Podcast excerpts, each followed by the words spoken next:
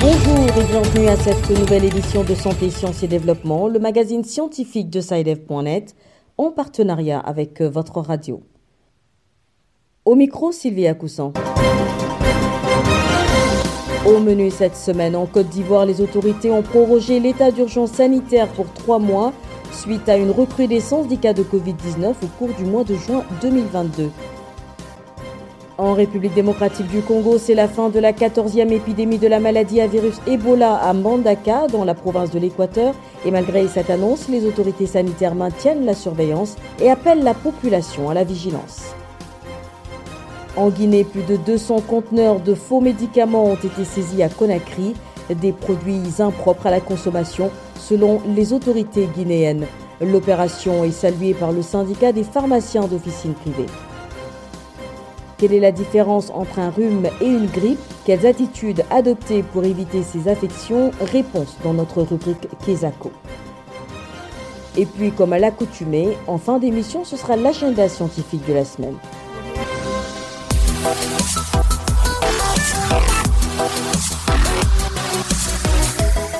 Bienvenue à tous.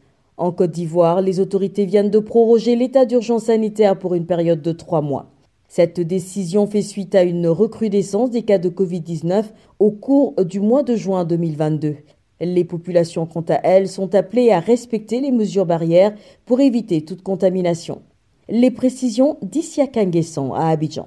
La pandémie à coronavirus demeure préoccupante en Côte d'Ivoire avec une remontée du taux de positivité passé de 2,4 à 8,8% fin juin 2022 et a suscité une réaction de l'Institut Pasteur de Côte d'Ivoire qui, dans une note de service, faisait savoir que, et je cite, compte tenu de la recrudescence des cas Covid, le respect des mesures barrières est obligatoire. Fin de citation. Conséquence directe, reconduction pour trois mois de l'état d'urgence sanitaire. À l'université Phil Oufot-Boigny d'Abidjan Cocody, Touré Namidia, rencontré par Saïdef.net, donne son avis. Puisqu'il y a une recrudescence des cas Covid-19, euh, donc euh, j'ai même lu qu'il y aura une campagne de vaccination, euh, sera initiée par le gouvernement à partir de l'âge de 12 ans. C'est dire que nous avons bien fait de ne pas baisser les bras, de maintenir la vigilance.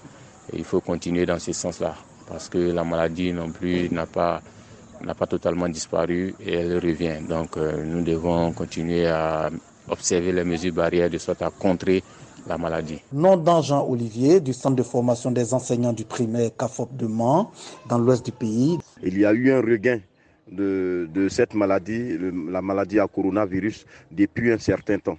Donc pour éviter qu'il y ait propagation de cette maladie, il faudrait que tous les élèves maîtres portent leur masque, que tous les enseignants qui viennent aussi portent leur masque. Avec 414 cas positifs la dernière semaine de juin 2022, contre 112 la première semaine du même mois, le Conseil national de sécurité a conclu que les résultats enregistrés au cours de juin 2022 ont montré une augmentation constante du nombre de cas positifs et du taux de positivité. À la date du 13 juillet 2022, la Côte d'Ivoire comptait 84 248 cas confirmés, dont 83 241 personnes guéries, 806 décès et 201 cas actifs avec près de 15 millions de doses de vaccins administrées du 1er mars 2021 au 12 juillet 2022. Ici Kanguessan, Abidjan, Santé, Sciences et Développement. Les autorités sanitaires de la République démocratique du Congo ont annoncé la fin de la 14e épidémie de la maladie à virus Ebola dans la ville de Mbandaka, dans la province de l'Équateur. L'annonce a été faite le 4 juillet dernier par le ministre de la Santé publique et malgré la fin de cette épidémie, le ministère de la Santé et ses partenaires maintiennent la surveillance et appellent la population à la vigilance. Le point avec notre correspondant à Bukavu, Patrick Kaondois. Pour l'Organisation mondiale de la santé, il s'agit d'une grande performance car cette épidémie de la maladie à virus Ebola a été contrôlée en l'espace de deux mois et dix jours comparativement à la précédente. Dr Mori Keita, Incident Manager à l'OMS, affirme que son organisation va continuer d'accompagner le ministère de la Santé pour la finalisation du rapport d'investigation de la source de l'épidémie et poursuivre la surveillance des événements. À l'interne, nous sommes en train déjà de préparer l'appel de déclassement et la clôture de l'incident. aussi euh, reprendre la mise en œuvre du projet Redisser pour le renforcement des capacités de surveillance, y compris le système de surveillance basé sur les événements dans la province de l'Équateur. Euh, enfin, euh, appuyer euh, le ministère de la Santé dans la conduite de la revue après action. la population doit continuer à être attentive et à rapporter de façon prompte tout événement inhabituel concernant les décès d'animaux de brousse, le décès de moins de deux personnes dans un même ménage en l'espace de deux à trois semaines, etc. L'épidémie déclarée depuis le mois d'avril 2022 a fait officiellement cinq morts.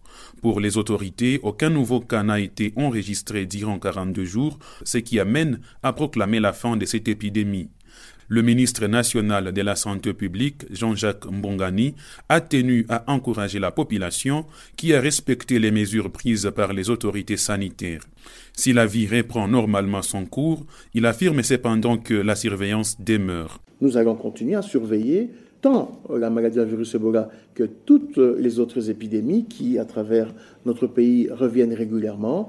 Mais à ce jour, nous rassurons la population de Mbandaka et de la province de l'Équateur que cette maladie, cette 14e épidémie, est bel et bien finie. Il n'y a plus de risque que cette épidémie continue. Cette épidémie est la troisième enregistrée dans la province de l'Équateur depuis 2018. La précédente épidémie de 2020 a coûté la vie à 55 personnes sur un total de 130 cas recensés. Patrick Kahondoa, Bukavu pour Santé, Sciences et Développement. En Guinée, plus de 200 conteneurs de faux médicaments ont été saisis le 8 juillet dernier à Conakry. Selon les autorités guinéennes, ces produits pharmaceutiques sont impropres à la consommation et appartiennent à des importateurs non agréés. Une opération saluée par le syndicat des pharmaciens d'officine privée qui rappelle que les faux médicaments ont des conséquences néfastes sur la santé des populations. Samuel Dimbadiolamo à Conakry.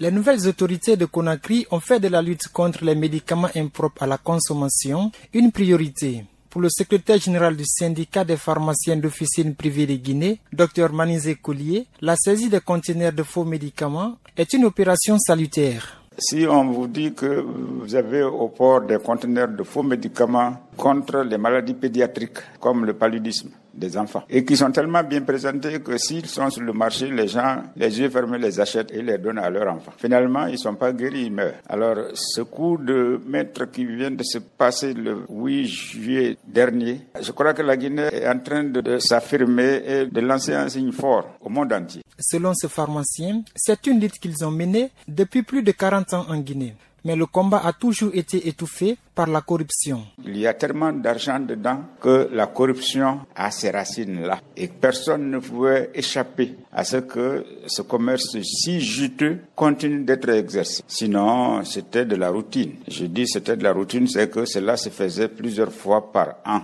300 conteneurs arrivent ils sont vendus et sont remplacés de faux médicaments. Les autorités guinéennes ont ordonné l'incinération des faux médicaments saisis une décision qu'approuve Manizé Coulier. Car sur le marché, le pharmacien explique que ces médicaments ont causé de graves conséquences sur la santé des populations.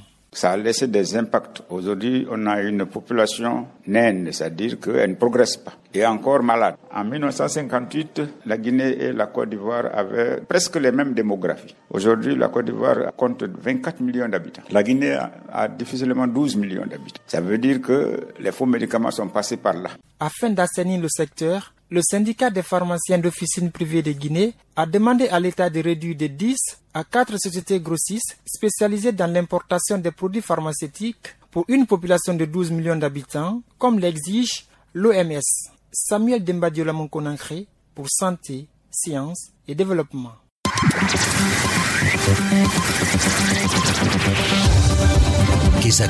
Qu'est-ce que c'est? Vos questions à la rédaction, les réponses de nos experts. C'est une auditrice du Niger qui nous pose la question de cette semaine. Je vous propose de l'écouter. Bonjour Seydev, je m'appelle Adiza étudiante à l'université de Niamey au Niger. Je voudrais savoir quelle est la différence entre un rhume et une grippe. Que faut-il faire en cas de rhume ou de grippe et quelles sont les habitudes à adopter pour éviter ces infections? Merci.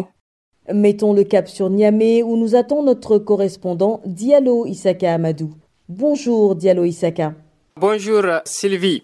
Pour éclairer la lanterne de notre auditrice, vous vous êtes rapproché d'un spécialiste. Le rhume et la grippe sont deux maladies manifestant pratiquement les mêmes symptômes. À la seule différence, c'est que les symptômes sont plus exagérés chez la grippe.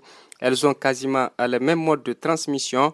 Docteur Ilala du service d'aide médicale d'urgence à Niamey prodigue euh, des conseils. Ce sont des maladies qui ont pratiquement euh, les mêmes symptômes, qui se ressemblent hein, du point de vue symptômes. Ce que la seule différence, elle est peut-être au niveau de l'exacerbation de ces symptômes-là, surtout quand il s'agit évidemment euh, de, de la grippe.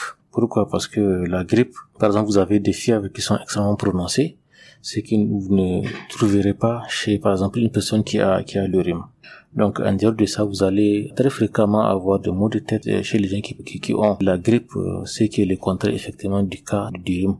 Donc, il y a les maux de tête, on peut en avoir, mais c'est pas aussi prononcé que euh, au niveau du, rhume. Par exemple, la fatigue, elle est évidemment légère en cas de rhume, elle est exacerbée également au niveau de, de la grippe. Il y a également l'écoulement nasal. Bon, c'est courant chez les deux, parce que le plus souvent, elle s'exprime évidemment par l'écoulement nasal. Donc c'est extrêmement important. L'éternuement également, qu'on a beaucoup plus cette fois chez les personnes qui ont le rhume, qu'évidemment chez les gens qui ont la grippe. Mal de gorge, il est évidemment courant au niveau des deux, maladies. Donc voilà quelques lignes, si vous voulez, les quelques différences qu'il y a au niveau de ces maladies-là. Ce sont toutes hein, des maladies virales qui attrapent les tractus respiratoires. Que faut-il faire en cas de rhume ou de grippe? Dans les deux situations, hein, ce qui est important, c'est d'aller euh, à l'hôpital parce que c'est des choses qui sont extrêmement contagieuses, surtout euh, la grippe. Il faut aller à l'hôpital, se faire consulter par un médecin, évidemment, il faut proposer un traitement euh, pour faire la différence euh, entre les deux, pour étayer le diagnostic, euh, demander quelques examens, et du coup, on vous prendra en charge pour l'essentiel. Quelles sont les habitudes à adopter pour éviter ces infections? Et pour éviter ces infections, c'est surtout éviter d'être là où vous êtes susceptible justement de, de les attraper. C'est notamment les gens qui sortent la nuit pendant qu'il fait frais, avec si vous voulez, qui sortent souvent de la poussière. Et maintenant, j'ai parlé tantôt de l'environnement, c'est de savoir euh, où est-ce que vous êtes, de savoir à quoi vous êtes allergique, de savoir vous êtes susceptible d'être infecté ou pas euh, par en tout cas les virus. S'il y a des gens qui éternuent devant vous ou qui euh, a des écoulements, des écoulements si vous voulez au niveau des narines, donc il va falloir les conseiller évidemment d'aller à l'hôpital pour se faire consulter, essayer de traiter, euh, parce que ça peut se, se compliquer d'une infection respiratoire qui peut aussi tuer. Hein, c'est souvent ce, ce, qui arrive avec la négligence. Donc même si c'est le rhume, il faut aller à l'hôpital, faites-vous consulter par un, un, agent de santé qui va proposer évidemment un traitement pour vous éviter les complications qui pourraient être liées à cette maladie. C'était le docteur Ila Alassane du service d'aide médicale d'urgence de Niamey au micro de Diallo Isaka Amadou. Quant à vous, chers auditeurs, si vous aussi souhaitez nous adresser une question, une seule chose à faire, appelez, écrivez ou laissez un message vocal au numéro WhatsApp suivant le plus 221 77 846 54 34. Je répète, le plus 221 77 846 54 34. Votre question, vous pouvez aussi nous l'envoyer par email. L'adresse email, c'est celle-ci, podcast.sidef.net. Podcast s'écrit P-O-D-C-A-S-T et SciDev s'écrit S-C-I-D-E-V. Je répète, podcast.sidef.net. Vos questions et commentaires sont attendus à ces différentes adresses à tout moment de la journée. Voilà qui annonce euh, l'agenda scientifique de la semaine et c'est avec Virgile Aissou. Bonjour Virgile. Bonjour Sylvie, bonjour chers auditeurs. Alors que retenir à l'agenda cette semaine? Alors, l'Association pour le développement de l'éducation en Afrique, ADEA, organise le 20 juillet un webinaire sur la situation de l'enseignement des sciences, techniques, ingénierie et mathématiques en temps d'estime dans les écoles secondaires en Afrique. L'Association africaine de l'eau, AAE, organise pour sa part son premier congrès digital du 22 au 29 juillet. L'AAE réunira au cours de ce congrès les experts, techniciens et chercheurs pour partager les leçons et les meilleures pratiques adoptées pour se relever de la pandémie mondiale de Covid-19.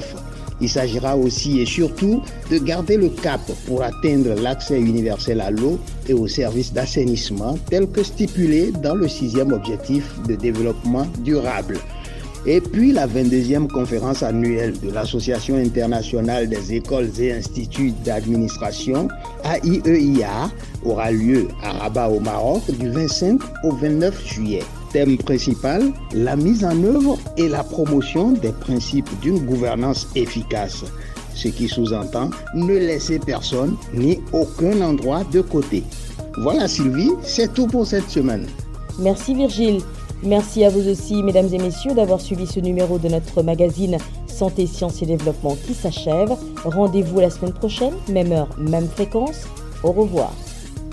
Cette émission est disponible en podcast sur le site sidev.net/fr. Cette émission a été réalisée sur financement du CRDI, le Centre de recherche pour le développement international, un organisme public canadien. Le CRDI investit dans le savoir, l'innovation et les solutions afin d'améliorer les conditions de vie dans les pays en développement.